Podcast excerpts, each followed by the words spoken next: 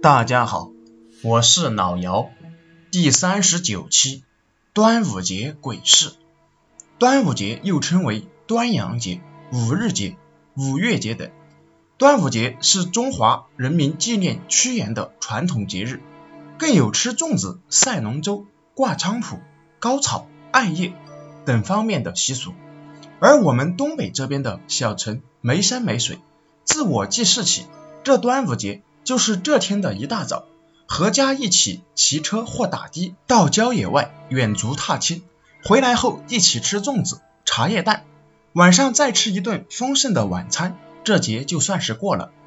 如今又一年是端午节，感叹时光蹉跎，青春飞逝，感伤之余，突然想起少年时发生在一位好友身上的奇异之事，至今想起来还是一身冷汗。不过我考虑再三。还是决定把这段灵异之事讲出来，以警示那些少男少女，不要被青春冲昏了头脑，做下错事。我的好友是我的初中同学，名字很美，叫妍希，长得娇气妩媚，当时在我们班里可算是班花了，追她的男孩不少。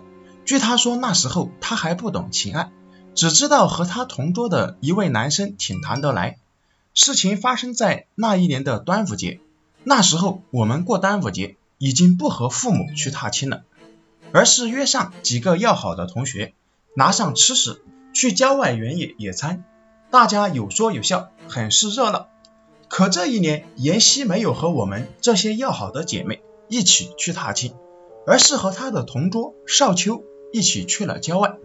我后来问她，你怎么敢和一个男生单独去郊外？她说，他是我的同桌。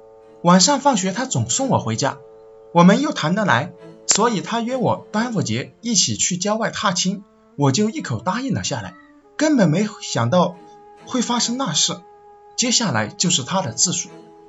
端午节这一日，我和少秋事先在约好的地点见面，然后他骑着自行车驮我一路有说有笑的去郊外。郊外的路不好走，少秋骑了很久，累得满头大汗，才找到有个。有花有草的地方，唯一美中不足的是这块地方有几座孤零零的坟头。我当时有些害怕，紧抓着晚秋的胳膊说：“咱们还是快走吧，这地方有坟，好好害怕呀。”晚秋把我搂在怀里，笑着说：“别怕，有我在。”说着手竟然不规矩的摸着我的背，我又惊又恐的推开他：“你你干嘛？”他脸一红，结结巴巴的说。小溪，我喜欢你很久了，你感觉不到吗？可可我们还是学生，我不想谈恋爱。我当时羞红了脸，心里七上八下的，不知所措的摆弄着衣服，都没看小秋因为激动，脸色由红变白又变青，双手不住的颤抖，突然把我搂在怀里要亲我。这一举动吓得我哇哇大叫，使劲的挣扎着。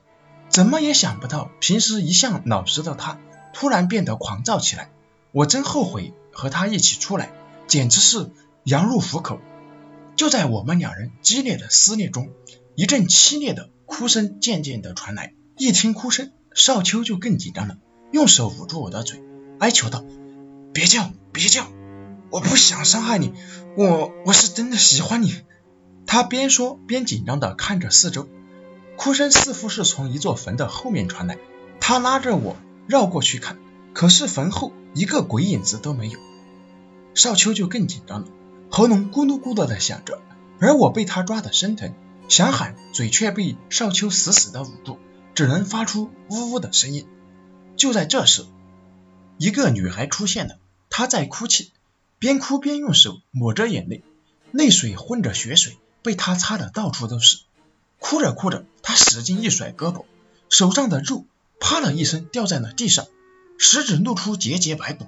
然后他用手去拽头发，片刻间就把头发全部拽了下来，连血带肉，很是瘆人。这情景出现的太突然了，我和少秋都被吓坏了。只见少秋低吼一声，把我向女鬼推去，自己连滚带爬的撒腿就跑。我跌倒在地的时候，闻到一股恶臭扑面而来。忍不住尖叫一声，抬起了头，女鬼又恢复了女孩的模样，哭着向后退去，样子越来越淡，然后就消失不见了。我趴在草地上很久才回过神来，心里明白，这女鬼是来救我的，要不然说不定我就失身了。我感激的冲女孩消失的地方磕了几个头，然后骑着少秋扔下的自行车回去了。第二天上学的时候，少秋没来上学，听说他病了，后来就一直没来上学，也没了他的消息。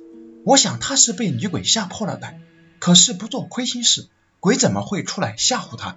真是自作自受。